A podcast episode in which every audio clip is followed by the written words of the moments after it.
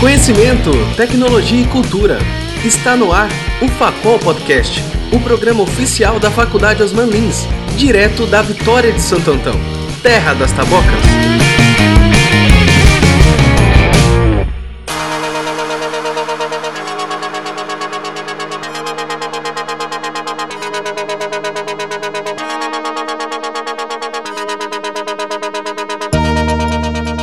Este podcast que você está ouvindo neste momento foi uma parte específica que aconteceu no Sintonia 2017. E neste programa especial à parte, né, que ele vai com certeza trazer bastantes informações e é um, um tema que o pessoal do oitavo período está trazendo, que é o que é a quarta revolução industrial? Robótica com o negócio e suas peculiaridades. E para apresentar esse trabalho, a gente vai ter aqui Mi, eu, Joe, Adriano João. Temos também a presença de Djair Vieira, José Marcos, Mário Antônio, Rafaela Costa, Estefânia da Silva e Whitna Catielli. Então, essa apresentação que vocês vão ouvir a partir de agora é um trabalho que foi passado como missão aqui para a turma do oitavo período. E o nosso professor que nos orientou nesse trabalho também é o professor Marcos Vinícius, tá ok? Está aí para vocês mais um podcast especial. Vamos lá.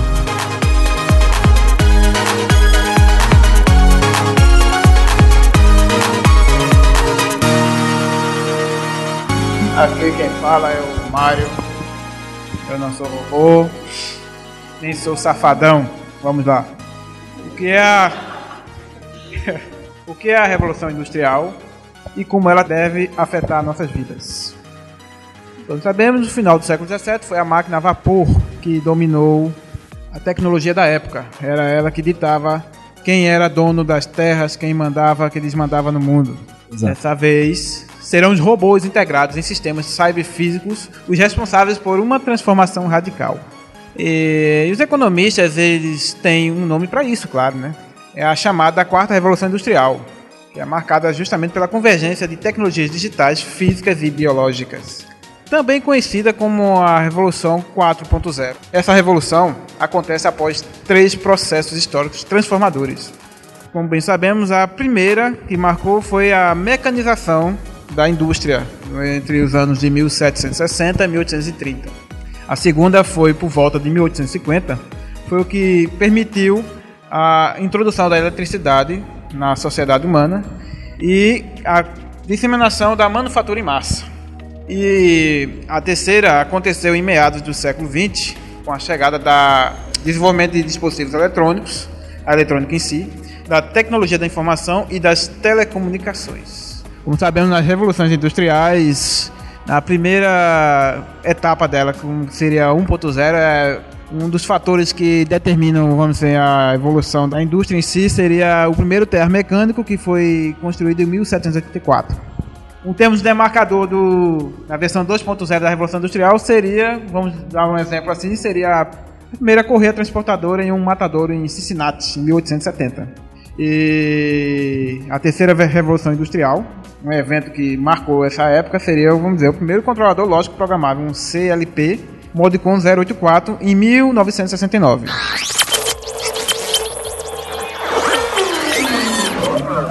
Boa noite, quem vai falar agora é de Jair Vieira e vou falar agora sobre robótica como negócios e suas peculiaridades. A revolução afetará o mercado de trabalho, o futuro do trabalho e a desigualdade de renda. Suas consequências impactarão a segurança geopolítica e o que é considerado ético. A robótica no Brasil foi o segmento que tem crescido em importância no país, tanto no meio acadêmico quanto no industrial. Em virtude do pré-sal, por exemplo, existe demanda nos setores de robótica e automação, que tem papel importante e vão ter cada vez mais. E isso quem avalia é o professor Marco Henrique Terra, que é o coordenador do Centro de Robótica da Universidade de São Paulo, o primeiro do Brasil em São Carlos. O cenário brasileiro atual tem duas principais áreas de desenvolvimento de robótica. A industrial inclui essencialmente os autômatos que fazem pintura, solda e montagem de carros, com alguma aplicação também na indústria alimentícia. A robótica móvel, que na última década é a que mais tem apresentado progresso, inclui os humanoides, que nessa pesquisa o Anderson, que é o professor de núcleo de robótica do Instituto Mauá de Tecnologia, de São Paulo. A infraestrutura no Brasil. Tudo que é feito de pesquisa e projetos no Brasil está ligado às universidades. No processo, teve dificuldade de acesso a satélites como sinais confiáveis. Seria mais ou menos como a questão dos satélites do Brasil, que a cobertura é deficiente, tanto com a infraestrutura física como comunicação via satélite, vamos dizer assim. Agora que o Brasil vai lançar o satélite SCDG, SCGD, se não me engano o nome é esse aí, que seria para justamente fazer a cobertura do Brasil todo com um satélite para disseminação do sinal digital militar, internet gratuita para a população, mas até para isso está tendo atraso, que eu, eu soube que teve uma greve dos funcionários da, do Ariane e está indefinido aí o lançamento do satélite e Deus sabe lá quando será isso.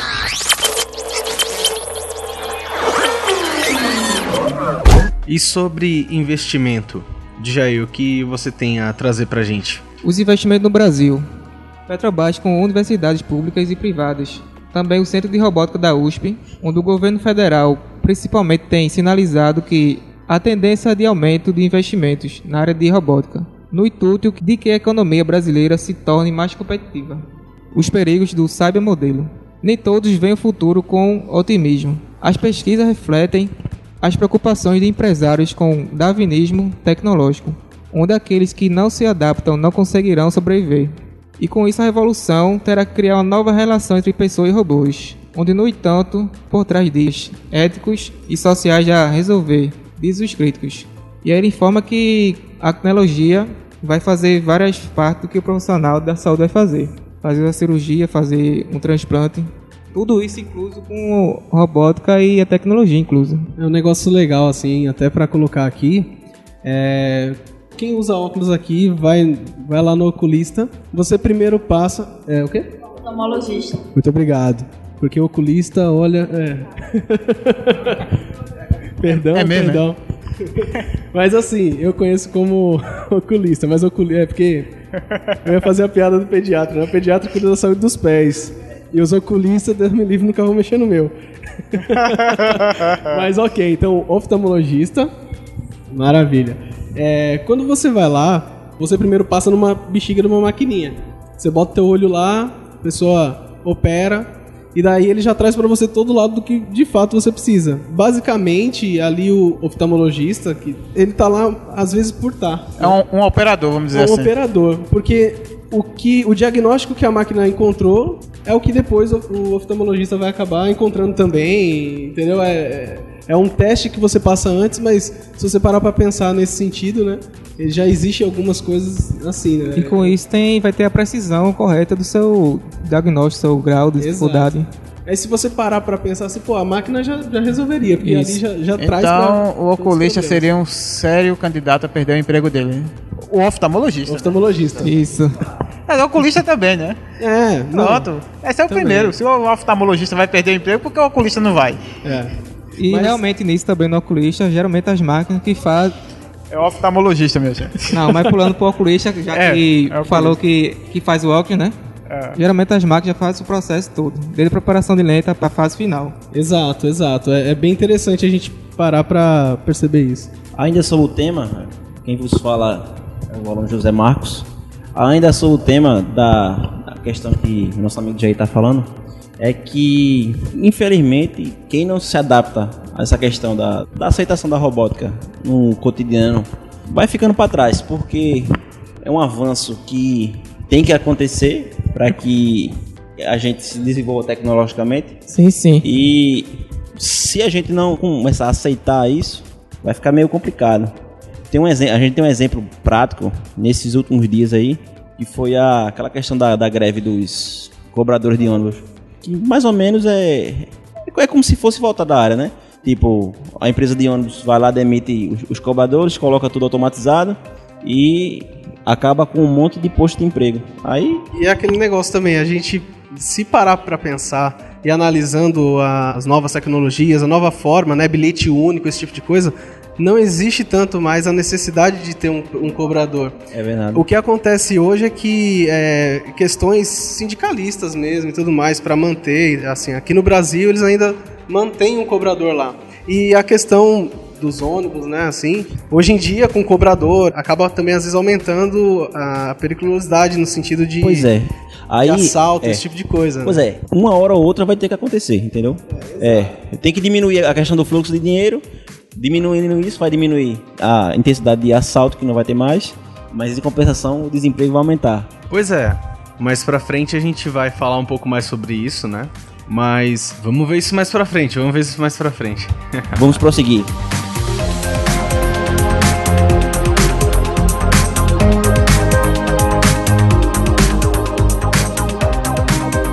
Bom, aqui quem nos fala é a Rafaela. Aqui a gente está falando sobre o que ocorre com a questão de empregos, com a questão da automatização das indústrias e também do comércio, que isso vai ser bem frequente daqui para frente. Não pode não estar aqui no Brasil, mas fora tá, a amplitude de automação está enorme. Eu vou falar aqui alguns números que a gente conseguiu analisar na pesquisa que fizemos para fazer a apresentação desse podcast. Os números econômicos são impactantes. Segundo o cálculo consultado pela Century em 2015, uma versão em escala industrial dessa revolução poderá agregar aproximadamente 14,2 bilhões de dólares para a economia mundial. Isso é aproximadamente em 15 anos. É 15 anos a gente pensa que demora para passar, mas não, é uma- um período curto para a questão de adaptação e capacitação de todos os usuários e também pessoas que tendem a trabalhar com esse meio de automação. Mas esses também são os acusadores da parte mais controversas da quarta revolução. Ela pode acabar com 5 milhões de vagas de empregos e aproximadamente em 15 países mais industrializados no mundo. Daqui vou dar uma palhinha aproximadamente, a gente só frisou algumas etapas da robótica no mundo, onde o Japão, que é o primeiro participante da revolução da pesquisa da parte da robótica, ela é realmente quem consegue estar lançando os foguetes que não estão sendo tripulados. Por qual motivo? Lançar um foguete tripulado para fora da órbita da Terra é uma questão de pôr uma vida em risco e também questão de um valor exorbitante. Então é mais barato enviar uma sonda da Terra para um outro planeta sem uma tripulação humana, tanto por questão de segurança e também por questão de comodidade, pois o robô ele consegue agregar valores de questão tanto de segurança como também de confiabilidade, que ele é programado realmente para fazer o que ele está sendo determinado.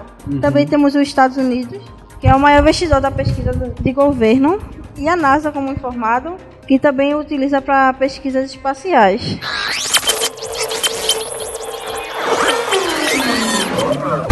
Eu sou Itna Catiele e dando continuidade ao que Rafaela está falando sobre robótica no mundo. No Japão existe um campeonato é, internacional, um fórum, na verdade, um fórum internacional de robótica para alunos do ensino médio, que ocorre em Tóquio. E é importante enfatizar que jovens aqui do Brasil participaram desse torneio com equipes de, entre 13 países. E ele ficou é, num ranking entre os quatro melhores. Entre eles eh, foram alunos de ensino médio atuando no curso de informática. Eles foram e deram um show, ficaram entre os quatro melhores. Isso é um reconhecimento importante, né? Que a tecnologia do Brasil, apesar de poucos investimentos na área, que é gerado mais no setor da assim segmento de universitário, também vem ganhando espaço a partir do ensino médio desde logo cedo, né? Assim na adolescência, já entrando futuramente no ritmo acadêmico. E tanto também que aqui no Brasil a gente não tem tanta divulgação sobre essa questão de estar indo para fora o pessoal que estuda robótica realmente. A gente é muito raro ouvir isso passando em telejornal, tanto local como um jornal que passa para todo o país. Realmente isso é uma peculiaridade daqui do Brasil, que ocorre bastante. E assim, foi de grande ganho, né? Visando assim o Brasil atuando com os jovens na robótica e ganhou um reconhecimento, que no caso da instituição é a FIEC, ela é a primeira instituição brasileira a contar com a certificação de Sociedade de Robótica do Japão. Foi um título que veio trazer para enriquecer, né? E brilhantar os nossos jovens. Pois é, realmente veio para agregar e muito, né, valor. E quanto à acessibilidade e robótica, como é que está? Quem que pode falar pra gente? Marcos, fala aí. A robótica em si, nessa questão da acessibilidade, ela vem ajudando muito na questão de ajudar pessoas que tenham movimentos limitados ou então que nasceram com alguma certa deficiência devido a acidente ou já nasceu assim. A robótica ela vem ajudando muito e pessoas que não conseguiam fazer determinada atividade com o auxílio da robótica, eles conseguem fazer o que não poderiam fazer com tanta facilidade.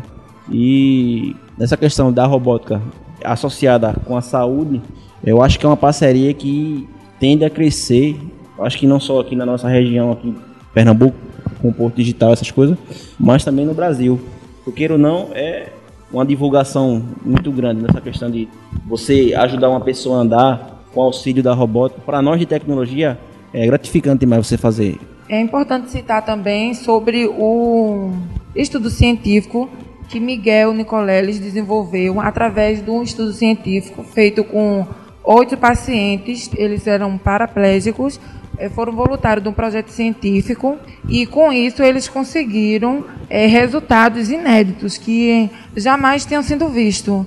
E foi importante porque inicialmente o exoesqueleto ele foi projetado para testes e com esses voluntários, com oito pacientes. E à medida que eles foram utilizando, foram colhendo os dados e daí vendo os resultados que jamais tinham sido vistos. Inclusive, um deles é que pacientes paraplégicos com antigas lesões na medula espial apresentaram melhoras sem precedentes na mobilidade e nas sensações com o treinamento feito através de realidade virtual e uso da robótica controlada pelo cérebro. Alguns pacientes conseguem até mesmo reiniciar sua vida sexual graças a esse tratamento, através Nossa. de impulsos gerados através do cérebro que o exoesqueleto ele capta e gera os movimentos necessários e até a sensação do tato em si da pele. Show de bola. Até eu li que falava sobre uma mulher que ela era tetraplégica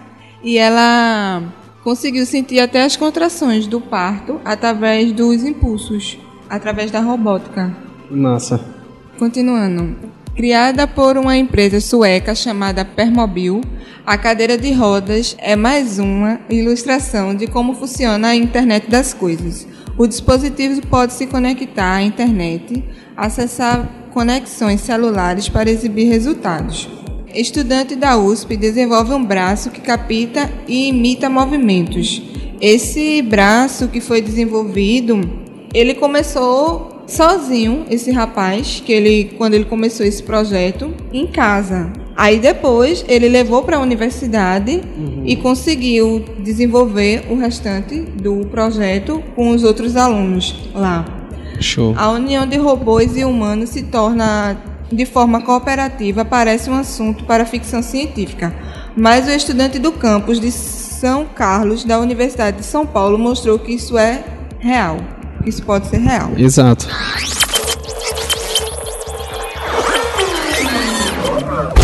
Falar de robô no Brasil ainda é um tema de ficção. Acho que é um, um tema bem impactante, porque a robótica em si ainda não está andando em passos largos ela tá como se estivesse engatinhando. Aqui no Brasil, no caso, no né? Brasil, é questão de investimento mais, né? Exato. Só... Dos, do, dos, dos, nossos governantes, eu acho que tá faltando incentivo nessa questão de, de, de uhum. incentivar os acadêmicos da área de tecnologia. Uma coisa interessante nesse ponto também é o seguinte, aqui no Brasil o que acontece? É como a gente acabou já de citar, que isso é mais visto no caso, em universidades, acho que foi o Whitney que disse, né? É, o incentivo à robótica hoje aqui no Brasil vem mais de universidade, vem mais da, dessa área acadêmica, né? Comparado com outros países que não só universidade, mas empresas mesmo, né? Tipo Japão, por exemplo, eles investem pesado, eles investem nisso, o governo também. É, realmente aqui no Brasil, quem investe em tecnologia dessa área é só realmente quem necessita. Quem não necessita não se vê numa questão de estar tá introduzindo tanto em conhecimento como questão financeira ou qualquer um outro tipo de intuito para estar tá tendo essa, uhum. esse impulso de produção. E aqui também é mais a área industrial, assim, que a gente vê que tem em processos de fabricações de determinados produtos e tal, o carro, por exemplo, existem partes do processo que é feito com robô e outras ainda é feito com é, seres humanos e etc. No Japão, por exemplo, como é um dos exemplos que a gente está dando bastante aqui, né, em comparação, já existem lá fábricas que a linha de produção é 100% robótica. Ou seja, não tem um ser humano lá, é 24 horas. Fala aí. Não, é, olha, basicamente o Brasil está muito, vamos dizer assim, eu acho, na minha opinião, que o Brasil está muito atrás ainda da, do, dos grandes centros de desenvolvimento de tecnologia no mundo. Porque basicamente você parar para pensar, o Brasil só tem investimento na área de robótica nas grandes empresas, vamos dizer, Vale, Petrobras com escavação de poços em áreas profundas e empresas de automobilística. Só. É, é assim, só para deixar claro nesse momento aqui, que é como a gente viu pessoas que trabalham com robótica ou até crianças mesmo, quando faz campeonatos mundiais, a gente vê que pessoas até, vamos dizer, qualificadas, né?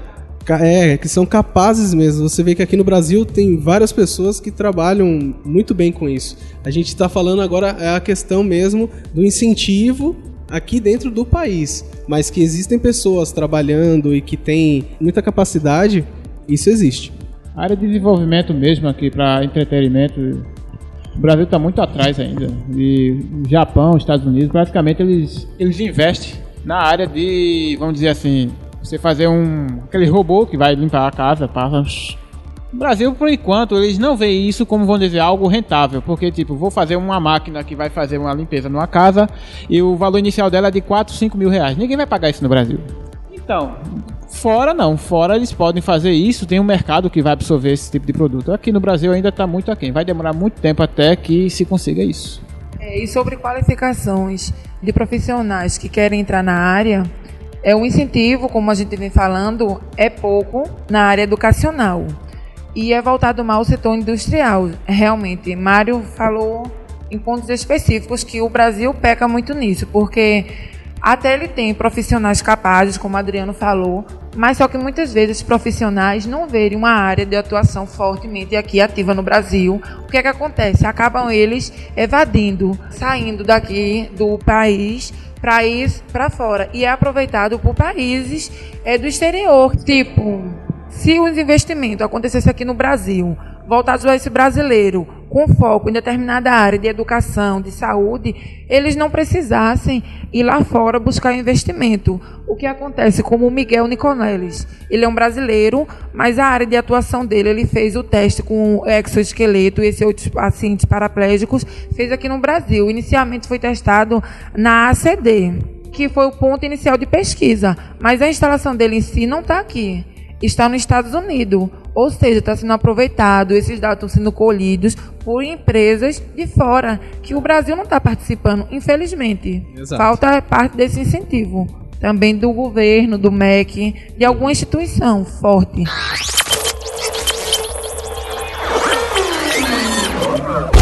E prosseguindo, né? A qualificação do profissional que quer entrar na área. Bom, o que é que precisa? O que é que a gente tem que estudar para estar tá atuando nessa área de robótica. De acordo com as pesquisas que a gente realizou, a engenharia mecânica, engenharia de informação, tecnologia em desenvolvimento, sistema de informação e design são algumas áreas afins que você possa cursar, mas não significam que elas sejam o centro das qualificações para você trabalhar com robótica, porque na verdade é o seguinte, a robótica em si ela não tem um curso superior específico para essa área, porque ela abrange várias áreas de qualificação para você poder se aprimorar mais. Tipo, você pode ter uma base de todas, mas com a soma de todas você consegue desenvolver a questão da robótica, entendeu? Aí, se eu quiser me aprofundar nessa área, possa ser que em alguma instituição dessas de tecnologia de ponta no Brasil, na USP, é, na UNB, que a gente realizou essa pesquisa que viu que essas duas são polos tecnológicos, elas possuem algum tipo de pós ou especialização na área de robótica, mas a princípio você tem que escolher uma área específica de qualificação para se aprofundar e somar com outras áreas. Não é uma área só que você consegue desenvolver um robô e ou alguma aplicação robótica para um determinado fim. Aqui a gente faz alguns, tipo alguns mini testes para saber aproximadamente se você tem curiosidade em entrar na área da robótica, em que área você deve começar para dar o pontapé para poder se aprofundar mais nessa área. Se você se interessa pela comunicação do computador com a parte mecânica do robô, você deveria começar com a parte de engenharia elétrica.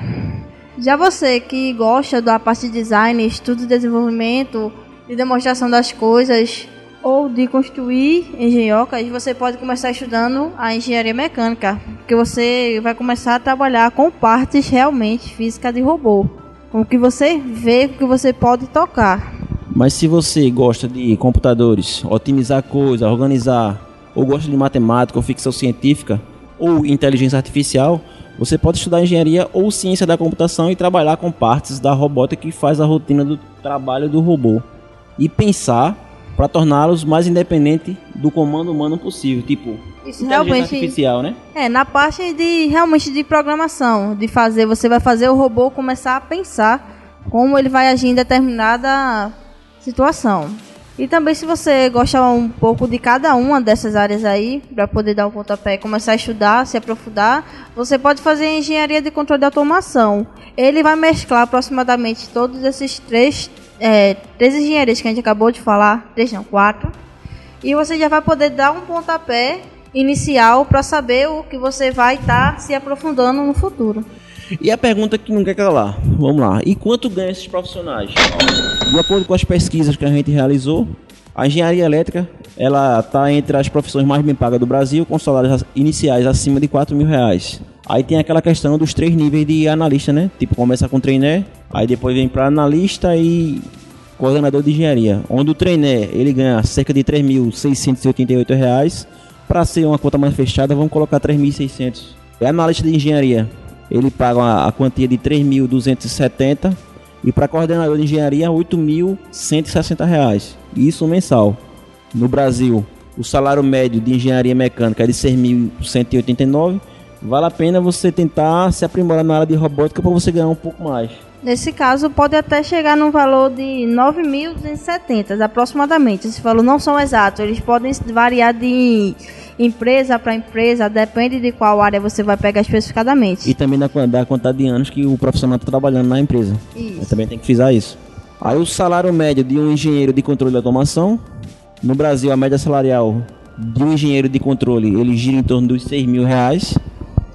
Agora tem a questão dos níveis, né, Rafa? Isso, o coordenador de engenharia ele pode ganhar de 6 mil a 14.100.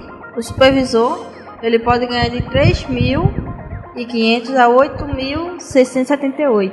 O coordenador de manutenção de 4.200 a 8.135 e o analista que pode de 2.900 a 5.735. Como é uma área que favorece muitas possibilidades de atuação, quem trabalha com SI, sistemas, pode seguir por vários caminhos. Assim, ter diferentes salários e a longo tempo do seu exercício de profissão. Um programador de sistema de informação nessa área, ele vai trabalhar exatamente na área de programação. Ele pode também pegar um pouco das outras áreas formadas antes, mas de início ele pode pegar nessa área de programação. Um júnior, ele pode pegar de 2.110 reais em seu salário mensal, o pleno R$ 2.650 e o sênior 3.300 e o Master pode pegar de 4.130. É numa empresa também de médio porte, pode variar. Isso depende também do número de funcionários que tenham no local. Numa empresa de 4, 500 funcionários, pode um júnior ficar de 2.750, um pleno 3.430, um sênior 4.300 e um master de 5.370. Isso é o valor real do quanto depende da sua capacitação e do seu nível. Também temos uma empresa acima de 500 funcionários, isso aí pode também variar, de 3.750, 4.470 o pleno, o sêmio 5.585 e o master 6.980. Só reforçando também que o que nossa amiga Rafa já tinha falado, né? Estes valores podem variar de acordo com o contexto, com a região, é, se a pessoa trabalha com dedicação exclusiva ou parcial. É, pode haver também impacto no valor de acordo com a formação da pessoa, se ela é pós-graduada, especialista, se é mestre, doutorado, PhD, enfim. Todos esses fatores, eles podem é, interferir nesses valores, assim, entendeu? O que nós estamos passando aqui é apenas um valor que a gente encontrou na nossa pesquisa, mas nós entendemos que todos esses pontos que eu comentei aqui podem sim ser fundamentais na questão da remuneração do profissional. Né?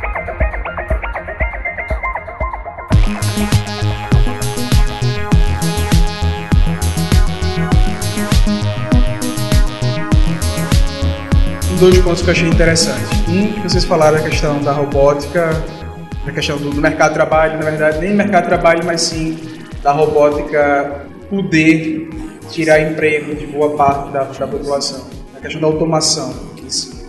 Uma coisa que eu costumo falar quando a gente trabalha de robótica, um tema que geralmente me ajuda bastante, me motiva bastante a, a investigar, é o seguinte, essa revolução da robótica em si pode ser chamada uma quarta revolução, né?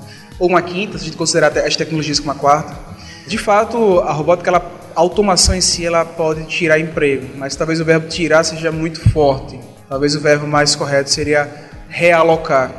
Exato. Porque se vocês observarem até o filme do Charlie Chaplin, Tempos Modernos, que fala da Revolução Industrial, né, porque a gente tem aquelas, aqueles grandes marcos da Revolução da, da sociedade como um todo, então a Revolução Agrícola, a Revolução Industrial, a Revolução Tecnológica, por aí vai. No filme Charlie Chaplin mostra muito bem essa questão do, é, da máquina substituindo um homem, mas também levanta o ponto que é não é apenas uma substituição, mas uma realocação. Exato. Porque o homem ele pode perder um emprego de uma área, mas ele tem que se requalificar, porque essas máquinas têm que ser construídas, têm que ser mantidas, têm que ser evoluídas pelo homem. Né? Então dar manutenção em uma máquina. Ela realmente vai precisar de uma intervenção humana para poder fazer manutenção. Sim, sim, sim. Era um ponto que é, a gente até ia trazer, né, já que trouxe, porque de fato, né, é, a questão é assim que com essa nova revolução industrial, uhum. o impacto realmente vai acontecer devido até à realidade que nós temos que é, nem todo mundo é de fato tem uma qualificação ou entende sim, de programação sim, ou está nessa área. Contudo, acho é legal também a gente pensar que até nós aqui do, do de curso de sistemas e tudo mais, a gente está, vamos dizer, indo num caminho que é, pode ser até, vamos dizer, mais seguro em questão de empregabilidade e tudo mais, com a questão da revolução, quando ela de fato, é, que ela já, já, começou, né? A revolução sim, já, já, começou, sim, sim. mas com os próximos anos a gente vai sentir mais a necessidade Correto. de pessoas qualificadas nesse, nessa área. E mas assim, é, Falando um pouco no contexto mais abrangente, ou seja, saindo da robótica e indo até para a computação em si, hoje em dia com a computação pervasiva e a computação ubíqua, ou seja, a computação em todo lugar, usada por todos de uma maneira natural, faz com que toda pessoa precise, de certa forma, entender um pouco da computação em si. Exato. Eu não falo da informática, eu falo da computação como ciência, Sim. da computação como pensamento computacional da capacidade de você abstrair um problema, uhum. de você otimizar um problema, de você dividir para conquistar um problema. Porque a computação em si é uma ciência, é isso que até diferencia da própria informática. Exato. Isso faz com que a robótica torne-se mundialmente aceita porque todos vão ter acesso. Todos vão poder ter acesso, todos vão poder, de certa forma, construir uma entidade, uma, um agente capaz de perceber o ambiente ao redor e agir sobre esse ambiente, que seria talvez a, a definição mais básica de um robô, por assim dizer perceber, raciocinar e agir de volta.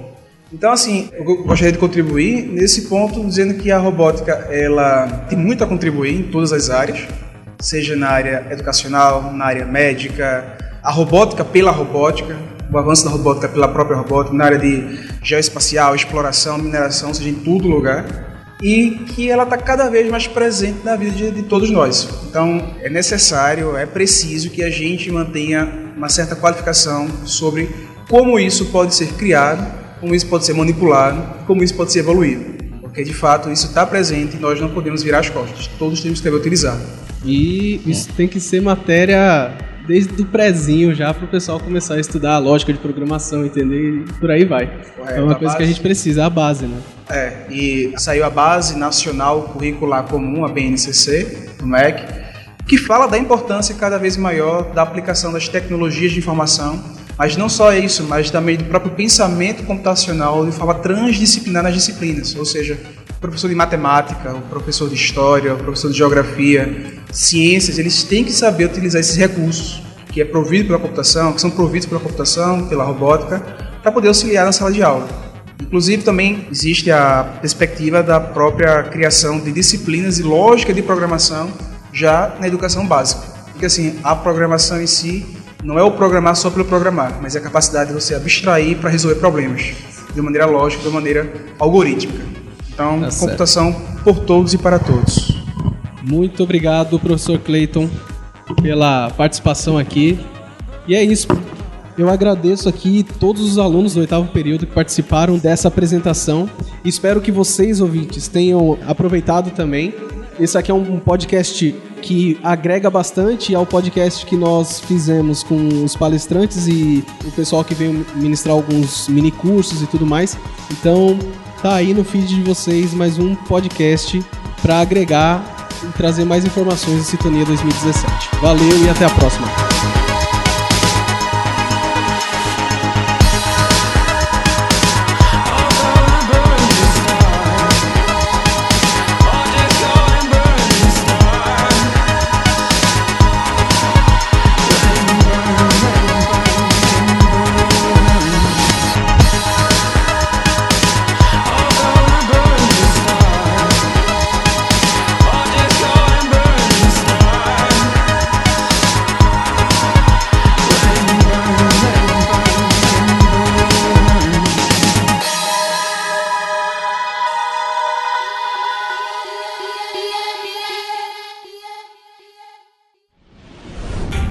Este programa foi editado por Tapcast. Edições e Produções de Podcast.